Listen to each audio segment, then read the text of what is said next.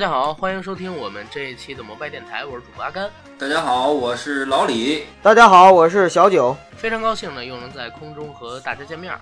今天我们要和大家来聊一聊十一档的电影，两位都准备好了吗？没问题，来吧。好，节目开始之前呢，还是让我们来和大家进一段我们摩拜电台的广告。我们的节目《摩拜电台》目前已经在各大播客平台播出，欢迎大家收听、点赞、订阅、打赏、转发我们。同时，如果想了解节目更多资讯，欢迎在微博平台搜索“摩拜电台官微”六个字。当然，如果你愿意，也可以加我们微信群管理员 JKIYGT 的个人微信，我会把他的个人微信账号写在本期节目的附属栏里，让他拉你进群和我们聊天打屁。好，广告做完，让我们开始今天的节目。既然要聊十一档。我们也要跟大家说说，在聊之前的一个前提。我们细数了一下，今年十一档要上映的电影，应该一共有十四部。我们把这十四部呢，分别是划成了四个阶段：一必看，二可看可不看，三慎看，四躲开别看。而分档的依据呢，是根据我们摩拜电台三位主播的主观情绪进行调控的，不跟任何的。影评有关系，我们只是以影迷的纯视角，以自身出发，而给大家做出了今天的这个展望。所以，如果说你是一个较专业的资深的影迷，对我们的这个分档有不满的地方，千万千万抱着一个平和的心态把我们这个节目听完，因为我们这样划分都是有自己心里的依据的。好，那我先来念一下目前我们已知的。十一档要上映的电影的数据以及他们的影人，包括说上映时间。今年的国庆档呢，一共有八天，是从十月一号到十月八号。因为其中加了一个中秋节，所以我们三位在这儿祝大家一句中秋快乐，好吧？哎，咱们要不要一起说呀？可以啊。你喊三二一，咱们喊一二三啊！哎，你来喊三二一，哎，不是，我说阿甘，你喊三二一。哦，三二一，祝大家。呃，祝大家中秋节快乐，是吧？重来，重来，重来，重来！三二一，祝大家，祝大家中秋节快乐！你等会儿一定要说起，一定要说齐，不在一个频率上。别别别，我们一定要说齐！来，大家抱着心上，三二。一祝大家中秋中秋节快！你们为什么为什么说的这么慢呢？正常语速行不行啊？啊，正常语速，正常语速，再来再来试最后一次，最后一次。嗯好，哎，三二，祝大家祝大家中秋节快乐！行了行了行了啊，分开说分开说。好，我祝阿甘，祝大家中秋节快乐。好，老李祝所有爱我们的听众中秋节快乐。小九祝所有的群友和听众朋友们月饼节快乐。太失败了，为啥咱仨语速不一样？是因为电话传导的原因吗？我这边有延迟，没法同步。可能是因为远程录音有延迟，可能是因为这个。其实其实为什么？真的，其实咱们在录音的时候不用追求同步。阿甘在剪的时候给他放同步了就完了。没法放同步。这个因为咱们语速不一样，没法放同，对，没法放同，不一样。没事，那就分着说吧，就是用刚才分着说。好，我先来给大家。好，这段我不剪，这段我不剪，就当花絮送给大家了。好的，好的。呃，不要笑，不要笑，不要笑，一秒严肃啊。今年的国庆档，刚才跟大家说过了，是从十月一号到十月八号，因为中间加了一个中秋节，所以今年的放假是八天。但是呢。因为九月三十号那天是星期六，很多人二十九号上完周五的班儿就开始放假了，所以呢，我们跟大家先从九月二十九号周五开始说起。九月二十九号周五一共是上映两部电影，一部呢是李晨主演、导演，范冰冰和王千源搭演的《冲天猎》，这是一部动作战争题材的电影，也是李晨首部执导的电影。再之后，当天还有一部。大鹏导演的电影叫《缝纫机乐队》，是他和乔杉、古力娜扎联合主演的。这部片子也是大鹏的第二部导演作品，同样是一部喜剧，有点像之前的那部《煎饼侠》。九月三十号上映，有一二三四五六哇六部电影，这六部电影分别是开心麻花团队制作的第三部话剧改编电影《羞羞的铁拳》，是由艾伦、玛丽、沈腾三个人主演，很像当年的《夏洛特烦恼》，好像一五年他们也是在十一档的时候上映的。之后呢，是我们敬爱的成龙大哥和皮尔斯·布鲁斯南老版的《零零七》联合主演的动作大戏《英伦对决》，导演是马丁·坎贝尔，曾经的好莱坞一线大导，尤其擅长导演动作戏。再之后，九月三十号还上映有冯小刚的新作《芳华》。这部片子呢，讲的是七八十年代军队文工团的青春故事，主演是黄轩以及一票新人女演员。九月三十号还上映一部中美合拍片，是由奥兰多·布鲁姆主演的动作大戏《极致追击》。再之后还有一部片子，这是一部让我又爱又恨的片子，也是在九月三十号上映。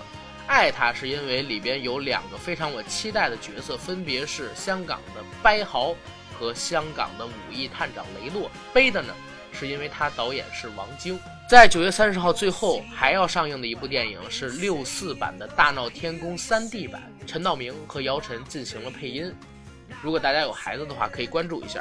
十月一号上映的是四部动画片：一《昆塔反转地球》，二。《钢铁飞龙之再见奥特曼》三《神剑传奇》四《大熊猫传奇》，靠什么情况？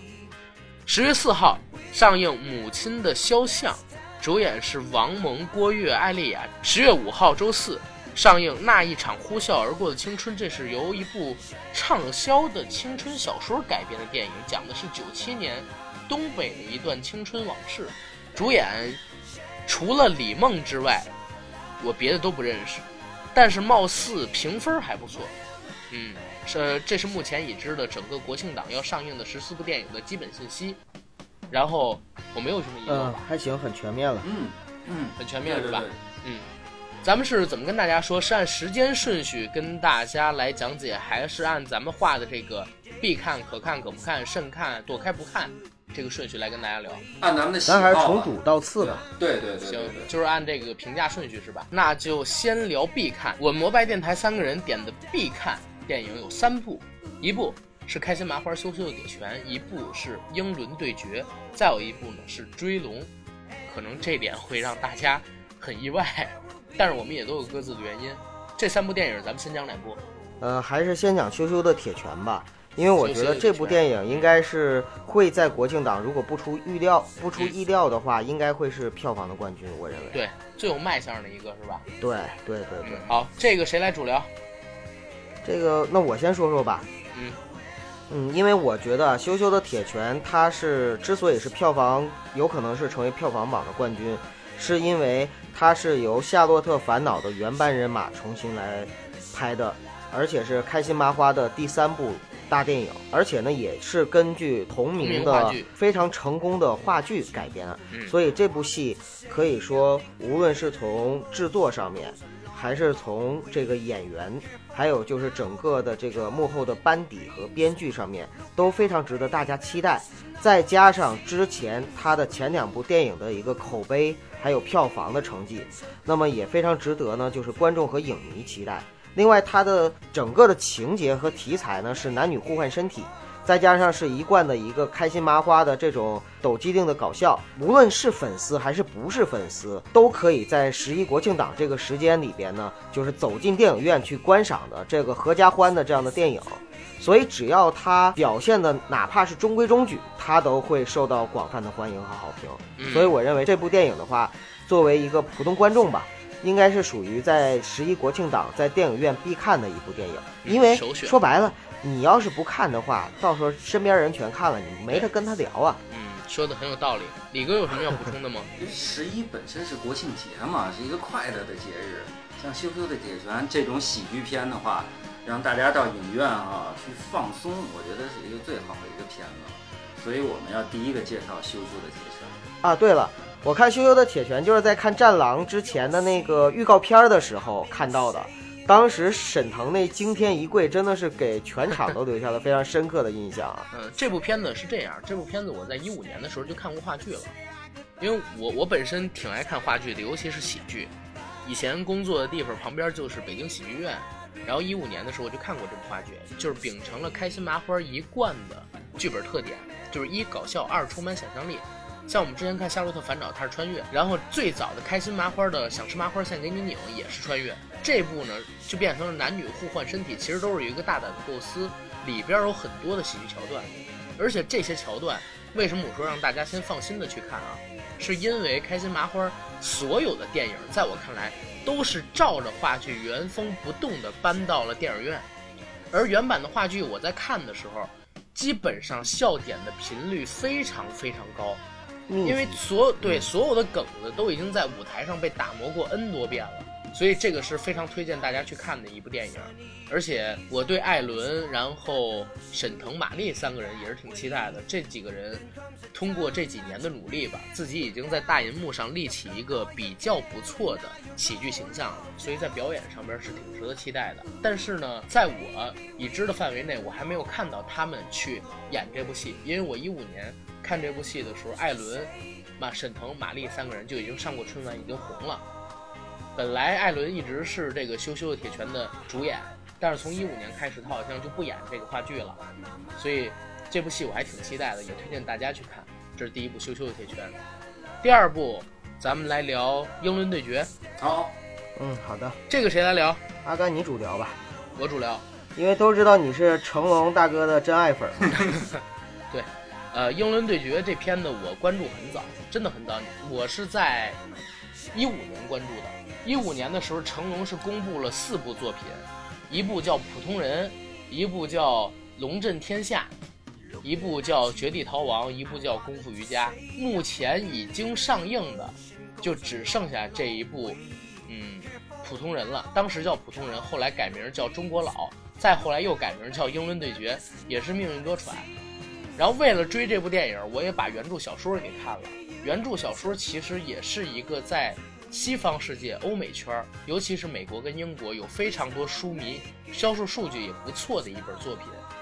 我在看完这本小说之后，其实也相对而言很期待这部电影。为什么？因为它脱离了以前成龙电影那种惯有的喜剧形象，也不是以前他扮演那种活泼的、充满了乐观色彩的人，扮演的是一个垂垂而暮的老人。整个电影的预告片我们都已经看到了，成龙的女儿因为一场爆破案，呃，意外身故。成龙作为一个已经行将、已经快要行将就木的老人，又拿出了自己当年参加越战时的装备，找到仇人，一个一个的开始复仇。这样的故事其实挺让人期待的。尤其呢，这次的搭档是号称史上最有魅力的电影角色之一的007的扮演者皮尔斯·布鲁斯南。我前两天看了一下他的剧照，还是很帅，虽然老了还是非常有魅力，一点都不比第一代的零零七肖恩康纳利差。导演也是一个之前的好莱坞一线导演吧，虽然最近几年在慢慢的走下坡路，但他毕竟之前是贡献过零零七黄金眼、零零七皇家赌场以及佐罗的面具等等经典动作电影的人，甚至好莱坞有人把他称为是两度在银幕上复活零零七的男人嘛。马丁·坎贝尔，所以这部戏整体而言我还是比较期待的。但是啊，但是但是也要有一点要跟大家说，就是截止到目前，英伦对决还没有开放任何的点映，还没有开放任何的点映。所以我对它的质量这一块虽然很期待，因为我是成龙的大粉丝，但是我也提前要跟大家说，就是。呃，不要对质量抱太高的期待，尤其这部电影应该不会有太多的喜剧元素。好，两位有什么要补充吗？呃，我就有一个问题问你一下，就是你刚才说的四部电影，就是《功夫瑜伽》《绝地逃亡》《龙震天下》和《普通人》，那个《龙震天下》不应该也是英伦对决的一个艺名吗？啊，不是，说错了，《龙震天下》是《绝地逃亡》的那个名字，然后之前还有一部电影是《铁道飞虎》。哦。铁道飞虎，当时说错了，绝地逃亡当时不叫绝地逃亡，是龙震天下。然后那个铁道飞虎是另外一部，当时他是集中拍了四部，在两年时间内拍的。然后，哎，成龙真的太有精气神了。现在还有好几部电影要上呢，包括最新的那个科幻片《机器之血》什么的，也是刚刚正在做后期制作，明年就要上了。好。然后李哥有什么看法？李哥有什么看法吗？对这部戏有什么要补充的吗？嗯，我补充的第一句就是，我肯定也是成龙的大影迷，经常听我们节目的人都知道，我们三个都是成龙影迷。那我之所以把《英伦对决》啊放在一个必看，一方面是成龙的影迷，另一方面也是因为皮尔斯布鲁斯南是我认为所有的零零七里边我最认同的吧，最最喜欢的，应该叫最喜欢，不能说认同啊，最喜欢。所以两个老人在一起拍一个动作片的话，是我值得期待的。就冲这两个人，我也值得期待。但是我也要提醒说，对于这个电影，可能说有人觉得说是零零七加上成龙来演，会不会很火爆，或者说动作戏很很强？我预个警吧，很火爆，应该强。应该应该不要去抱太高的期望值去看，不要抱太高的期望值。不不不我觉得动作戏很多，嗯已已已经有内幕消息流出的，内动作戏很多，而且爆破戏、打斗戏一场都就是不少，不是很搞笑，对就是不是很搞笑而已对啊。文戏也很多。那就是说这个呃成龙大哥这个保密工作做得太好了，我真的被这个预告片给给迷惑了，真的。但是这个我肯定是预告片打戏不也很多吗？嗯我觉得爆破戏多啊，作为成龙的影迷，我觉得很少，行吧？作为成龙的啊，影迷，对对我觉，得因为因为确实是成一般来讲啊，就是成龙作为一个动作符，就是一个电影符号，他的电影是有固定模式，一百分钟的剧情，最起码有四十分钟有打斗戏，或者说有各种各样的小桥段。但是这部电影的话，嗯，他的近身的动作戏并不太多，绝大多数都是类似于侦查、反侦查，包括说是武器以及爆破戏组成的。动作戏其实占的不是特别多，虽然很刺激，但是可能跟大家之前想的不太一样。因为这部戏不是成龙导演的，他只是成龙来主演的。哎，但是真的想一想，成龙在好莱坞曾经啊也够到过一线，但是最近几年好莱坞跟他合作的电影都是什么呀？从《邻家特工》开始，哎没关系，咱们接着往下说好吧。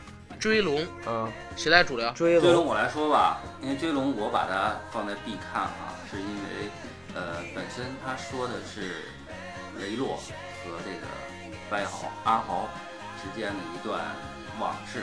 那么这里边的基因呢是什么？六十年代警察香港。因为说到雷洛的话，我肯定我第一反应的是当年那个《五一探长雷洛传》嘛，刘国昌导演的，刘德华演雷洛，其他演员像邱淑贞、张敏，所以那个电影不管说是我我这种七十年代的人，还是说呃像九也好，呃阿甘也好，对于当年的《五一探长雷洛传》印象都是非常非常深，因为《五一探长雷洛传》是九一年的九月份上映的，那现在是二零一七年，时隔二十六年，刘德华再演雷洛，那么我一定要去看一看刘德华时隔二十六年之后，他演了一个什么样的雷洛雷洛。但是呢，我觉得这个电影我我我还是要提前预警一下，因为导演是王晶嘛。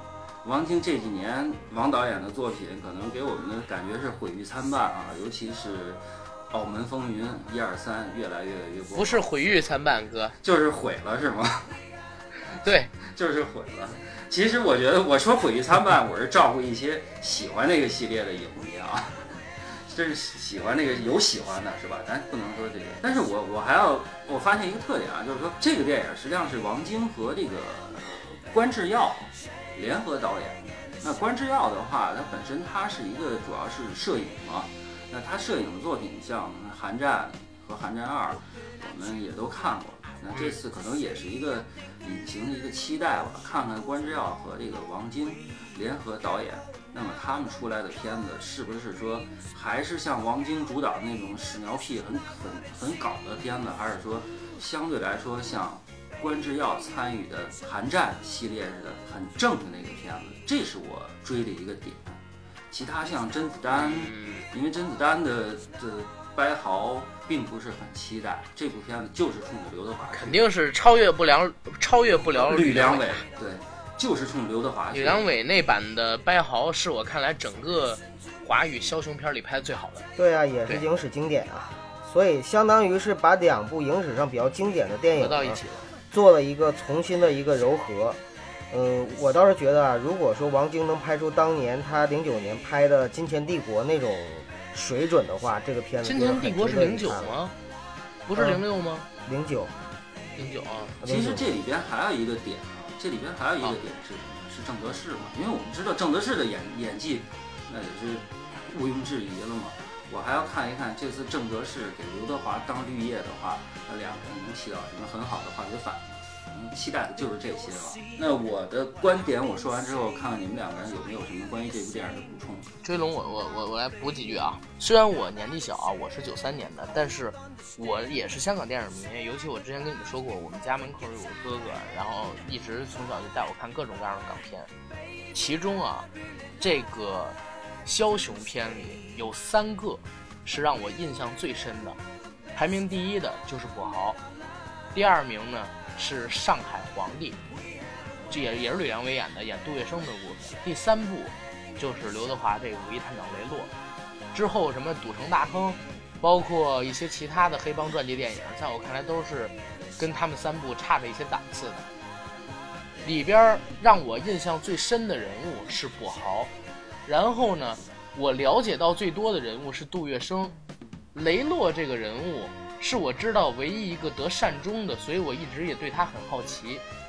在我的印象里边，雷洛应该是比跛豪吕乐，吕乐其实是比吴锡豪大十岁，就是两个人物的原型大十岁。呃，他呢也是当年的香港。最黑暗时期的黑白两道通吃的画画事人，武义探长这个称号，就是因为他当年把控着整个香港的黑白两道，甚至说有犯人犯案，他不用派警察去抓，直接打电话给黑帮说：“哎，你们这儿谁犯了？然后现在把罪犯交上来，就可以做到有人立刻上来顶罪。”整个香港警察贪污，包括说黑白勾结的秩序，地下秩地下社会秩序。就是由他一个人构建出来的。这次这部电影呢，跟《武义探长雷洛》里，跛豪只是一个龙套，或者跟跛豪里雷洛只是一个配角不同，变成了一个双雄戏，一个人管黑道，一个人管白道，其中有合作又有冲突，让我对这部戏特别的期待。为什么这么讲？就是整个香港在上个世纪五十年代吧。呃，建国之后一直到九七之前的这段历史，是我特别感兴趣的一段历史。就在这几十年的时间里边，香港不仅仅是有经济上的腾飞，同时也诞生了太多的豪杰以及恩怨情仇。这段是这段的历史故事，如果想拍出来，或者说能拍出来，只要是好的导演，一定是能有特别大的气魄与感染力的作品。虽然这部电影的导演啊。是王晶，是王晶，我要跟大家说，确实是王晶，王晶，啊，他最近几部戏确实是不太好，但是我也想说，当年，呃，《赌城大亨》，包括说是，嗯，我们现在提到的《武义探长雷洛传》，王晶都是主要推手，他要不然就是制片人，要不然就是编剧，要不然就是那个导演，或者说是监制，是逃不开关系的，所以说。我前两天看了一个访谈，王晶说这部《追龙》是他五年以来最用心的一部电影，所以我说也有可能能回勇一下吧。我不求他拍的太好，只要别拍得像《澳门风云》那样就行。而且，呃，但是刚才也有一个就是李哥说错的地方啊，就是那关之耀跟王晶一起做导演，对吧？关之耀他不是一个导演，他是一个摄影师。我记得咱们有一次聊天的时候，我刚说的他是是，呃，我记得咱们有一次聊天的时候，我跟大家聊过一个问题，就是王晶的电影为什么最近变得越来越不好看啊？就是他永远都把钱花在卡司上，而在比如说调色呀、打光啊、摄影这一块特别的不讲究，要多廉价就有多廉价。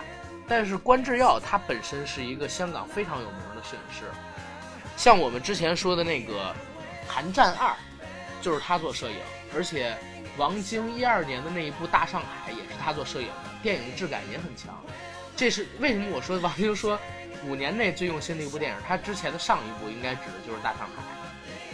所以我说这部电影，如果关智耀能拿出自己的摄影水平来，最起码质感这方面大家不需要太担心，最起码还能像是一个电影，而不会说像《奥运风云》那样。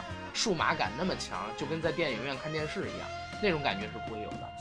所以，我把它划到一个必看里边去，纯粹是因为我对跛豪、雷洛还有香港那段特殊岁月的情怀，没有别的原因。但是大家也可以抱不同的意见啊，我们不逼大家去看这个问题，因为毕竟导演是王晶，他最近几年实在是拍的太烂了。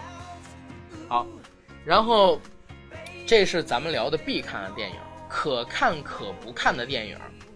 我该给大家念一下，我们分别是列了九月三十号上映的《芳华》，九月二十九号上映的《缝纫机乐队》，还有十月五号上映的《那一场呼啸而过的青春》这三部电影。咱们先聊《芳华》吧，谁来聊《芳华》？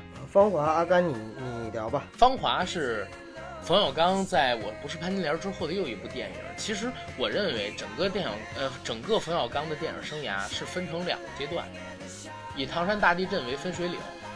唐山大地震之后的冯小刚拍摄的电影，实际上已经和之前甲方乙方啊、一声叹息啊等等这个时代的冯小刚不一样了。又以从一九四二之后他拍摄的电影，可能又能算一个小的分水岭，就是冯小刚想拍一部能够证明自己艺术水平跟导演身份的作品出来。所以我们看到了当年的《我不是潘金莲》，还有现在这一部《芳华》。我不确，因为我没有看这部电影，我知道它有原著小说，小说我也没看完，我不能确定它到底拍成一个什么样的水平。但是实际上，在会前，就是录录节目之前，我们开会的时候，李哥，然后九哥我，我们三个人公认冯小刚艺术水平最高的，也是最好看的电影，反而是他第一部电影《甲方乙方》，因为那个时候的冯小刚是用一种讽刺的视角，就像是看客一样。戏谑的嘲笑了整个世界，还有我们看上去，嗯，规规矩矩的生活，把这些所有的事情全都给戏谑了一遍。而他这些电影，我们所认为优秀的电影，最大的幕后推手可能不是他自己，而是王朔。在他脱离开王朔之后的作品，都失去了原有的那种风格。这一部《芳华》也可能是个好活儿，但可能不是我爱看的冯小刚的电影。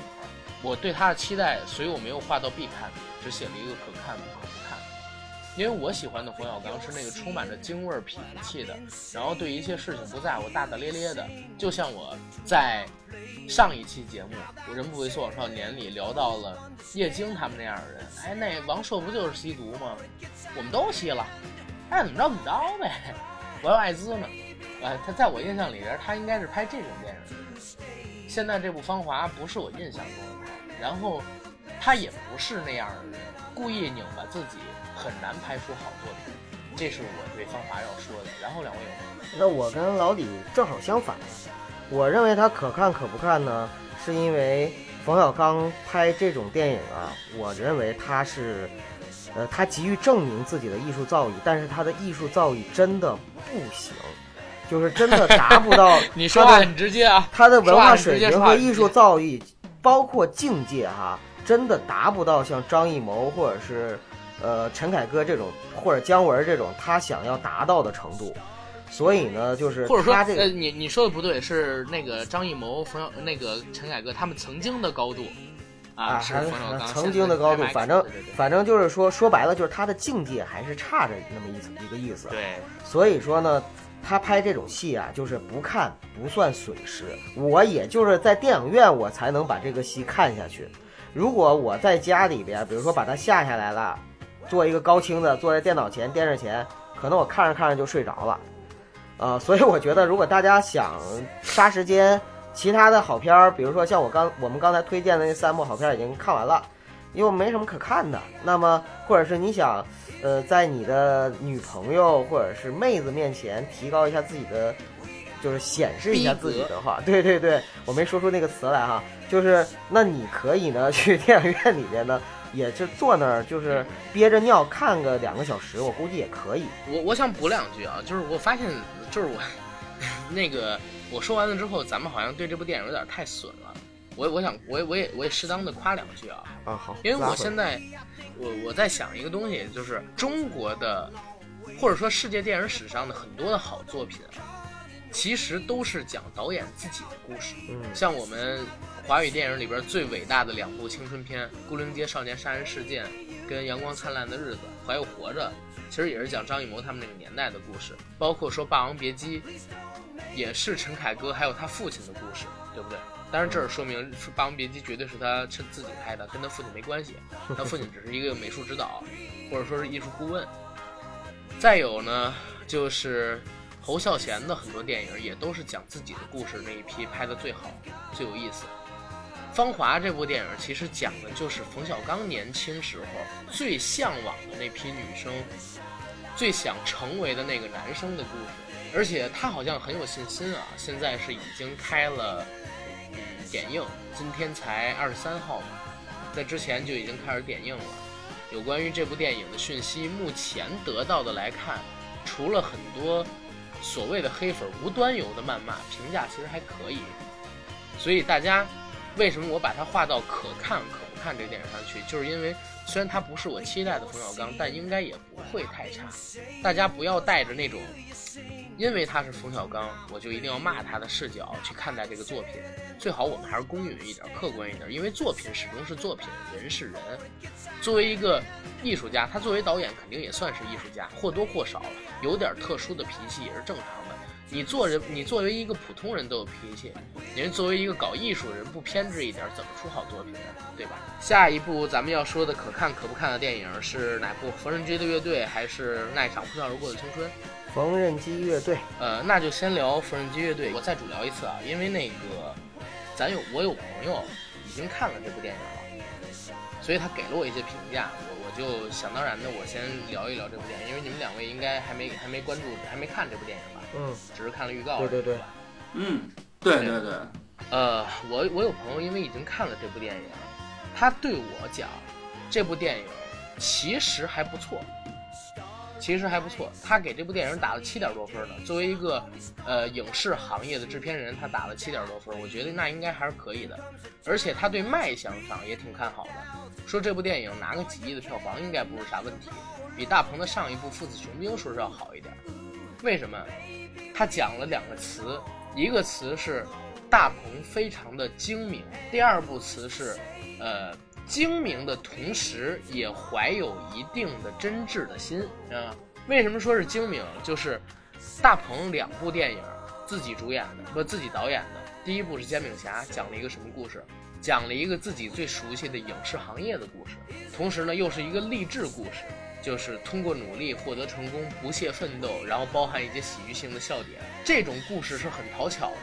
而在第二部电影里边呢，大鹏讲的是自己儿时玩音乐的一个梦想。因为大家如果对大鹏这人有了解的话，他其实最开始是想做一个歌手，来到北京之后无奈成了一个主持人，现在开始做演员，但他一直有一个歌手梦。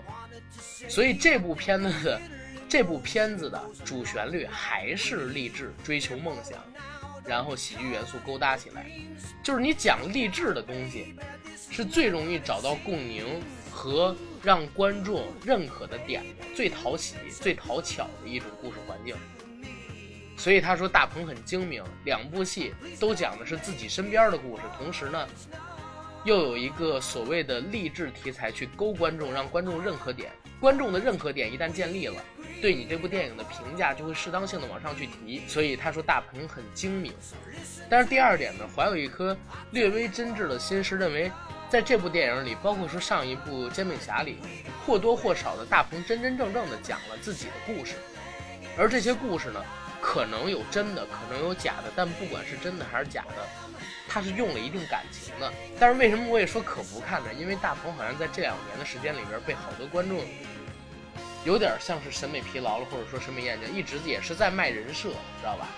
就是他的电影里边也是在卖人设，包括说今年的《父子雄兵》，包括说之前的《煎饼侠》，还有《屌丝男士》，还有现在的这一部缝纫机乐队，一直都是一个努力奋进，然后什么什么样的形象。这样形象确实有些人已经厌烦了，所以把它列成了可看可不看。但是呢，也有一点要说，这一部电影不单单是我的朋友看了。很多观众也看了，因为他好像对自己的质量很有信心。很早，这部电影就已经开了自己的点映场。一般我觉得敢很早开点映场的，都是不怕口碑外泄的，所以对它的质量应该还是比较认可的。这部片子九月二十九号上映，大家看看是想不想看？好吧。然后有什么要补充吗？两位？呃，我简单说两句，因为我觉得，首先我对大鹏啊，说实话，从心里边是有一点点失望的。为什么呢？就是因为。从屌丝男士开始喜欢这个明星，然后呢喜欢大鹏，看着他在屌丝男士里边就是去解构和做了很多很搞笑的事情，但是呢一到了大电影，包括煎饼侠，其实我个人都不是特别喜欢，虽然我也去电影院看了，就是我是觉得呀，他这个有点贩卖情怀的感觉，而且呢，就是在煽情上面呢比较硬，搞笑呢又是那种小品式的搞笑，就是不是特别高级。所以呢，就是在这三个方面呢，我看他的戏呢，都是当成是一个，就是给他一个冷漠的微笑的那种，呃 Just so so 是吧？对对对，这种真的，我反正我是不太喜欢他在大荧幕上给我的这种搞笑的风格的感觉，反而是他做《屌丝男士》那种单元剧、网络剧的时候，我觉得哎还挺好玩的。到了大荧幕上，我就觉得他可能是不是导演功底的问题啊？就是驾驭整个长篇的故事的时候，稍微显得有点有点吃力，力度不足。啊，对，然后用什么来凑呢？用明星来凑，啊，所以说就是各种各样的彩蛋。对，就是就就相当于是在戏外的东西太多，反而是戏里的内核太少了。当然了，就是这部戏呢，就是因为前期他敢公开去让呃路演做了很多次。然后呢，所以呢，就是有很多的观众进行了一定的反馈，并且这个反馈呢，可以说还是非常正面的。所以呢，这又让我呢又产生了一些小小的期待，就是因为咱不能说一棒子打死一个人嘛，对吧？他之前拍的戏，难道人家就没有反思吗？人家就不能说大鹏这样聪明的人就不知道悔改吗？对吧？万一他调整了一下，然后呢又用了心，又努了点力，没准这部戏。呃，给我们惊喜了呢，这也是说不定的。所以呢，我会酌情的看一下，我不会在第一时间，比如说九月二十九号那天我就去看，我可能会抻两天看一下上映之后的一个评价和网上的反应，然后再去决定自己去不去看。对对对，这是呃九哥的看法。好，那来说可看可不看的最后一部电影，那一场呼啸而过的青春，这也是咱们。嗯，放大胆，然后细致聊的最后一部电影了，好吧？嗯，这个也可以不用聊那么细，因为这部戏说白了也是一个边角料配到一起的。因为这部戏啊，它是根据应该是一个小说，也是根据小说改编的。我之前在网上搜的时候啊，发现有一个跟它同名的网络剧。哎，当时我说，哎，今年还出了一个网络剧，然后直接就在当年就上了大电影，挺牛啊！结果我一看这个介绍，它这网络剧跟大电影完全是两回事儿，只是撞只是撞名了而已。那我之所以说是有点纠结要不要去看它，或者说勾起了我一一些兴趣，想要去看这部电影，是因为它讲述的是一个九七年的东北重工业背景下的一个东北的往事的故事，东北的青春片，而我是东北人。所以呢，我就很想知道，九七年时候我大概是在上初一的时候，我就很想知道能不能看到当年我们家乡的那种味道和感觉。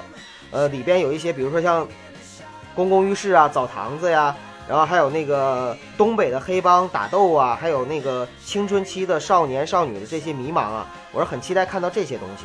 但是看了他的主创的阵容啊，都是一些不知名的人，而且呢，我看了一些这些主演。给我的感觉，这剧照上面看到的都是小鲜肉，而对小鲜肉的话，我现在真的是有一种心里怕怕的感觉，就是我很担心他们虽然是演着九十年代上个世纪九十年代的故事，但是给人的感觉是现在的孩子，那就这个戏就就没法看了。所以说，我也打算等评价出来之后再去看。呃，李哥你呢？我要等九哥看完了之后，觉得他是不是跟他年轻的时候那会儿小时候一样，我再去。你等我推荐是吧？片子 啊，因为这部片子，呃，离我的生活太远了，离我的生活太远了，因为没去过东北。但是我看了他的预告片之后啊，我觉得拍的倒是感觉上挺狠的。而且我刚才不同意你这个观点啊，你说你看都是小鲜肉，所以你觉得不好。那与青春有关的日子，不都是一些？只能用鲜肉来演，我就怕他们演不出来九十年代那些孩子的感觉，而是演出来的是现在就玩着王者荣耀的这种孩子的感觉，你知道吗？嗯嗯。哎，其实这部电影里边有一个东西让我就是有一个有一个人吧，让我很期待李梦。你们对这个演员有关注吗？呃，我不关注，你说一下吧，介绍一下。我我我也没。你们都不知道李梦是谁吗？不知道啊，谁呀？不知道啊。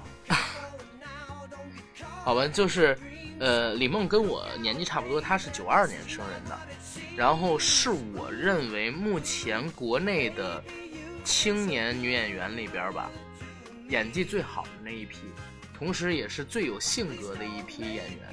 为什么我会这么说啊？因为他跟很多我们目前知道的演员不一样，尤其是跟他同龄的。你看，今年的国庆档尤其有意思。呃，他跟他同龄的有一个女生叫古力娜扎，嗯，也是九二年的，对吧？然后她出道以来呢，一直是通过各种各样的偶像剧，或者说是商业大制作，打响自己的名气，赚粉丝。但是李梦，她的每一部戏，我不说是有很好的商业票房或者说是前景，但是呢，都是很有特点的。我不说质量多好，但都是很有特点的剧。比如说，他是王全安那一版。电影版《白鹿原》里白灵的饰演者，虽然镜头全部被删了，因为因为当年是有很大的问题，那部电影两百多分钟的电影，最被最后被删成了一百多分钟，将近删了得有七八十分钟吧，导致后来好多东西看不全了，把他净全删了。这是他出道的第一部电影作品。后来他拍的什么呢？贾樟柯的《天注定》啊，你这么一说，我想起来了，《天注定》里边有他。对，然后《少年巴比伦》。海上孟府，这是电视剧的代表作，包括《黎明决战》，电影还有跟秦昊一起演的《摇滚英雄》，等等等等。在今年上映的这几部电影里边，每一部电影基本上都还能获得一个相对不错的评价。这是在所有的九零后大陆的女演员里边，可能说除了周冬雨以外最有代表作的一个女演员了。她最有代表作，而且而且她里边那个小姐那个是吧？对，而且在前年，当时上映了一部电影叫《解救武先生》，《解救武先生》里边王千源的那个女朋友也是李梦演的，就是跟王千源还有一段床戏，染着红头发、紫头发的那个女孩。哦，你完全看不出来吧？当时，所以我就说她的演技很老辣，所以我很很很喜欢这个女演员。现在看到她就是有一部新电影上映，我觉得还是挺期待的。尤其让我多了这部戏也是很早，尤其这部戏也是很早就开了点映，啊，所以相对而言吧，我把它也是画在了这个可看可不看里，就是因为这点。好，然后咱们主聊的电影就到这儿了，咱们来说一说几部慎看的电影，好不好？好的，简单说一下。好，简单的说一下，慎看的电影有两部，一部是九月二十九号上映的李晨导演的电影作品《空天猎》，还有一部呢是在九月三十号上映的《极致追击》。然后这两部电影咱们就快过吧，好吧？先说《空天猎》，《空天猎》这部电影我之前说实话一直都没关注。李晨的第一部导演作品，又是非常难驾驭的这种军旅题材、空战题材。说实话，真的是相当的，在我看来不看好，在我看来不看好。当然也有可能会打脸，我也欢迎打脸啊！毕竟中国这种题材的电影已经很久没有出现过优秀的作品了，我也期待被打脸，但是打脸的可能性非常之低。我把它划到慎看这一栏里边去，希望大家呢不要因为是范冰冰的粉丝、李晨的粉丝就盲目冲动，一定等评价出来了再到电影院去看这部电影。啊，这是我对大家的一个忠告，好吧？我就说两句话啊，我就说两句话。第一句话，大家别想，别指望在这里边看到范冰冰的任何艳戏，因为导演是李晨，他不会让范冰冰露。万一他们俩之间有亲热戏呢？啊，那也不会让他露。第二点，那个就是这个剧情里边啊，就是我我看介绍的时候看到说这个。就是这个飞行中队叫什么？叫霸天狼。我一听这名字，我简直就想吐。你你是你你别这么说，咱还没看呢。这部戏的这个情景，咱咱还是可是我抱有一点好我我真的对这个名字，我实在是感觉有点招架不住的感觉。哪个狼会霸天呢？你说三句了。我霸天虎，我第二句。霸天虎。好好。然后那李哥有什么？我就说一句，嗯，呃，因为这个片子的题材呢，去自然不自然的，肯定让我去拿 Top Gun 去比，你知道吧？嗯，所以我真的不看好，而且这个片子的预告片我看着都怪怪的，廉价，对不对？我也看了，对对对，特别廉价。我相信他跟真的，我相信他跟 Top Gun 一比哈，几十年前的片子跟现在这个片子比，我觉得。我希望是能打我脸啊！真的，我希望能打我脸。我也希望，我也希望。但是目前，目前我没看好。好，真的，我非常，我非常希望那个我们这个国国产的军旅题材的电影能够更上一层楼。嗯，但是对能够崛起，我嗯希望打脸，行吧？希望打脸。好，然后第二部慎看的电影，我们选的是《极致追击》。《极致追击》这部戏，我就说一句话啊，目前为止，所有的中美合拍片儿，在我印象当中，豆瓣评分能过六的，应该不超过两部还是三部。这一部中美合拍片儿，请来的居然还是一个在好莱坞目前都已经快没有生存之地的奥兰多·布鲁姆。奥兰多·布鲁姆，他是典型的除了自己的系列电影以外，其他的电影几乎全部都没票房，要混迹蝶式的影星。然后把他请过来，在大陆也没什么票房号召力，主演一部所谓的动作题材电影，这个说实话，我是觉得很扯淡的一件事情。哎呀，这真的是不期待，真的是不期待。大家慎看啊，慎看。我唯一感兴趣的就是这个戏里边的昆凌，因为我还没看过她演戏，但是我觉得没有必要在电影院看，因为她又不是主角。到时候嗯嗯呃有了有了渠道和资源了之后，我们可以直接就是欣赏一下就可以了。呃，真的，我觉得如果在电影院看的话，太太不值得票值回票价了。啊，对你说到这个，我想起了那个，因为这里边有昆凌，好像周杰伦给这部电影做了个那个音乐什么的，是吧？嗯，对，好吧，好吧，好吧，那就没办法了，那就没办法了。这我还是有可能去看一看的，作为周杰伦的粉丝。哎，你还真是你这个小屁孩，这个粉丝还偶像还很多呀，我说实话，我追的就那么几个，真就那么几个还这么几个，周杰伦、潘玮柏，然后那个成龙，然后那个。嗯，潘玮柏我是一般粉儿，一般粉儿，因为啊我小的时候听的歌而已，我不会为他就是花演唱片、演唱会的票钱，跟花电影院的票钱，我可能会因为他演一个综艺节目去关注他。但是成龙啊，然后周星驰啊、周杰伦，包括说是周润发这几个人，是我愿意出电影票钱、演唱会门票钱的。嗯然后咱们再来说说躲开别看的电影，好吧？对，这个可就对对多了。真的，这个可就多了。躲开别看的电影。首先，十月一号有《大熊猫传奇》，然后《神剑传奇》，还有就是《昆塔反转星球》，《钢铁飞龙之再见奥特曼》，四部动画电影，我都写的是躲开别看，躲开别看。然后呢，还有一部是十月四号的《母亲的肖像》，我也写的是躲开别看。这几部电影，我觉得我写的非常的中肯，就是大家真的躲开别看。目前我们看到的啊，所有的国产动画电影，只要是上映过的，在电影院，除了引起争议的《大鱼海棠》以外，获得好评的只有《大圣归来》《小门神》，然后魁拔嗯，《熊出没》《血领雄风》，然后《魁拔》等等寥寥几部电影，寥寥几部电影。这些我们连名字都没听过，而且我真是我刚才瞎眼了，你知道吧？真的，就刚才我打开那个《神剑传奇》它的那个预告片，你们都想象不到。我操，要多廉价有多廉价，就是很明显的，就是在某个职业技术学院学完了计算机多媒体以后的十七、十五六岁的那个小小男生，然后怀抱着屌丝梦，拿着那个 PPT 跟 Excel 表做出来的动画一样，你知道吗？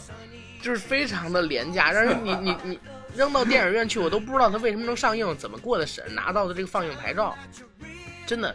《锵锵三人行》你们下映我都不说什么了，居然让这种电影来上映，这是对这个所有国产电影观众的一个不尊重，你知道吗？